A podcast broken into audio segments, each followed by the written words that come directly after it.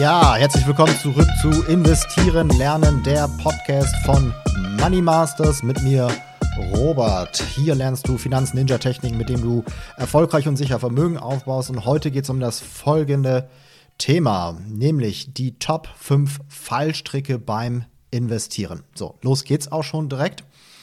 Fallstrick Nummer 1 die eigenen Fähigkeiten zu überschätzen. Ja, also besonders Männer neigen dazu zu glauben, dass sie, wenn ihr Wille nur stark genug ist, die ihr Ziel schon erreichen werden. Ja, das ist, ähm, sag ich mal, Glaube, der aus anderen Bereichen äh, herrührt, also im äh, Arbeitsbereich, in der Karriere etc. beim Sport, da kann das auch so stimmen, ja. Aber ähm, der Aktienmarkt, der kümmert sich nicht um deinen Willen. Auf dem Aktienmarkt ist jeder gleich, egal welches Alter, welches Geschlecht, welche Hauptfarbe, welche Religion, welchen sozialen Stand man hat, äh, auch egal, was, was du jetzt irgendwie über ihn denkst. Äh, und der Aktienmarkt nimmt dein ganzes Geld, wenn du es ihm gibst. Ja? Also besonders in Bezug auf Einzelaktien und neuerdings auch vor allem in Bezug auf Kryptowährungen, NFTs etc. haben viele durch den Hype, den es ja so nach dem Corona-Crash vor allem jetzt auch gab, äh, den Eindruck bekommen, dass sie sehr talentierte Investoren bzw. sehr talentierte Trader sind. Aber das Marktumfeld ändert sich nun mal und wie man so schön sagt, wenn die Ebbe kommt, sehen wir, wer keine Badehose hat. Ähm, also überschätze nie deine Fähigkeiten. Zweiter Fallstrick, ähm, und zwar der englische Begriff hierzu lautet Recency Bias. Ja, also erstmal äh, Bias äh, auf Deutsch übersetzt, äh, könnte man jetzt verschiedene Wörter verwenden wie Voreingenommenheit, Befangenheit, einseitige Neigung oder auch kognitive Verzerrung. Und Recency Bias beschreibt das Phänomen, dass Menschen Informationen aus der Gegenwart bzw. aus der näheren Vergangenheit größere Bedeutung zuweisen als Informationen aus der ferneren Vergangenheit. Hier mal ein paar Beispiele dazu. Ähm, weil der Tech-Sektor, also ne, Aktien im Bereich Software, Internet und so weiter, in den letzten zehn Jahren den Markt outperformed haben, glaubt man, dass das auch in den nächsten zehn Jahren so sein muss. Nächstes Beispiel, weil der Immobilienmarkt in einer Stadt, in einer Region, in einem Land sich in den letzten 10, 20 Jahren sehr positiv entwickelt hat, glaubt man, äh, dass das auch in, nächsten, in, den nächsten Jahren so sein wird. Ja, oder drittes Beispiel, weil Kryptos, NFTs, haben wir eben schon erwähnt, in letzten, äh, letzter Zeit sehr starke Kurssteigerungen hatten, glaubt man, dass das immer so weitergeht. Ja, also je größer der Zeitraum und die Datenbasis äh, ist, desto mehr sieht man, dass das Kapital rotiert und über lange Sicht eine solche Outperformance häufig von einer Underperformance abgelöst wird. Ja, das, deswegen äh, meint man halt auch oder sagt auch, äh, dass der Markt effizient ist ne? und solche Underperformances äh, Performances dann halt nicht immer und ewig weiter existieren. Drittens, Confirmation Bias. Den Begriff Bias hatten wir schon geklärt, das äh, spare ich mir jetzt hier. Was heißt aber Confirmation Bias? Und zwar versteht man darunter die Tendenz des Menschen, aktiv nach Informationen zu suchen, die mit seinen vorgefassten Meinungen und Überzeugungen übereinstimmen. Hier auch nochmal ein Beispiel. Ich glaube, dass der Aktienmarkt kurz vor einem Crash steht und es deshalb keinen Sinn macht, jetzt noch in Aktien zu investieren. Ich schaue auf YouTube Videos zum Thema Crash, folge den Crash-Propheten und fühle mich jedes Mal bestätigt, wenn es eine Korrektur am Aktienmarkt gibt. So, und wenn dann halt die Aktienkurse doch weiter steigen, dann nur, weil die da oben, ja, die Politiker oder die Mächtigen, den, den großen Crash weiter herauszögern und dadurch der, der, der eigentlich große Crash, der ja dann auf jeden Fall kommt, noch größer und noch schlimmer wird.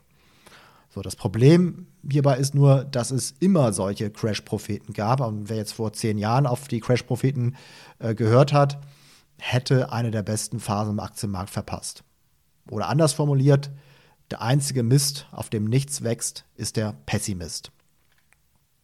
Menschen neigen zu Confirmation Bias, weil das ein effizienter Weg ist, Informationen zu verarbeiten, das Selbstwertgefühl fördert und Stress abbaut, weil man damit Konflikte und Widersprüche ausschließt.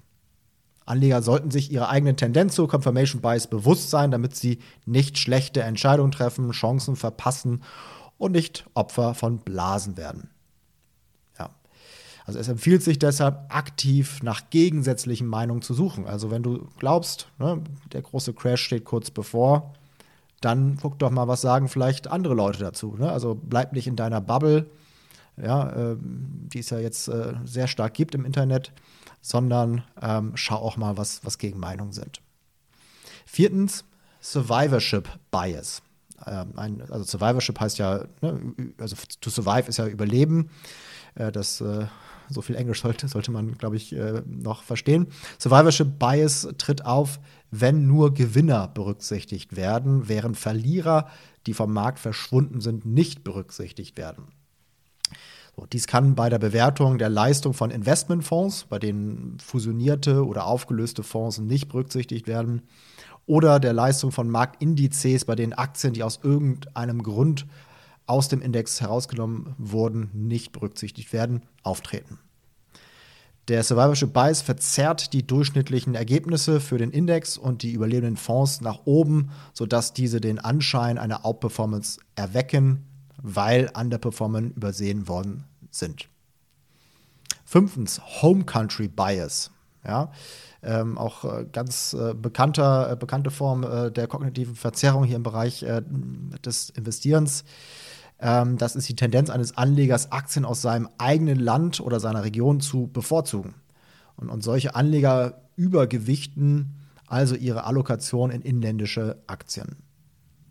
Und das, äh, ja, so, so, eine übermäßige Investition in inländische Aktien kann zu einem unausgewogenen Portfolio und damit auch zu höheren Risiken führen. Ja, kann man sich ja vorstellen. Also wenn jetzt äh, ich nur deutsche Aktien habe und irgendwas passiert jetzt hier mit der deutschen Wirtschaft oder ähm, irgendwie wird halt der deutsche Aktienmarkt runtergezogen, während andere Märkte vielleicht besser laufen, dann ist das natürlich ein Risiko. So, und deswegen, ähm, ja, kann halt diese Ausrichtung auf das Heimatland dazu führen, dass ein Anleger auch internationale Anlagemöglichkeiten verpasst. Ja, das waren die fünf Fallstricke. Mein Fazit, überschätze nie deine Fähigkeiten und sei dir bewusst, dass man dazu neigt, kognitiven Verzerrungen zu unterliegen. Du brauchst deshalb ein Investmentsystem, das auf einer möglichst großen Datenbasis basiert, möglichst lange Zeiträume überblickt, wissenschaftlich fundiert ist und Risiken, die aus regionalen Übergewichtungen entstehen, vermeidet. Wenn du solche Themen interessant findest und dich direkt mit mir und der gesamten Money Masters Community zum Thema Vermögensaufbau austauschen möchtest, dann komm jetzt in meine Facebook-Gruppe. Die findest du unter folgender URL www.facebook.com slash groups slash Vermögensaufbau. Vermögensaufbau mit OE an der Stelle des, des O-Umlauts, des Ös. Ähm, Facebook.com slash groups slash Vermögensaufbau. Also wenn du es wirklich ernst meinst mit deinem Vermögensaufbau ähm, und den halt wirklich erfolgreich und sicher äh, bewältigen möchtest, dann komm jetzt in die Gruppe. Ich glaube, da wird dir sehr, sehr viel Mehrwert geboten und du kannst dich austauschen, bist dann nicht allein auf dem Weg. Also insofern komm da jetzt gerne rein. Das war's für heute. Möge das Momentum mit euch sein. Bis zum nächsten Mal. Ciao, ciao. Ach, und eine Sache habe ich noch vergessen. Sollte das jetzt hier die erste Podcast-Folge sein, die du von diesem Podcast hörst, dann abonniere den Podcast und geh zurück zur Folge 0. Höhen am besten chronologisch durch. Schritt für Schritt kommst du dann in das Thema rein und siehst, was es für Möglichkeiten gibt für dich, um sicher und erfolgreich Vermögen aufzubauen.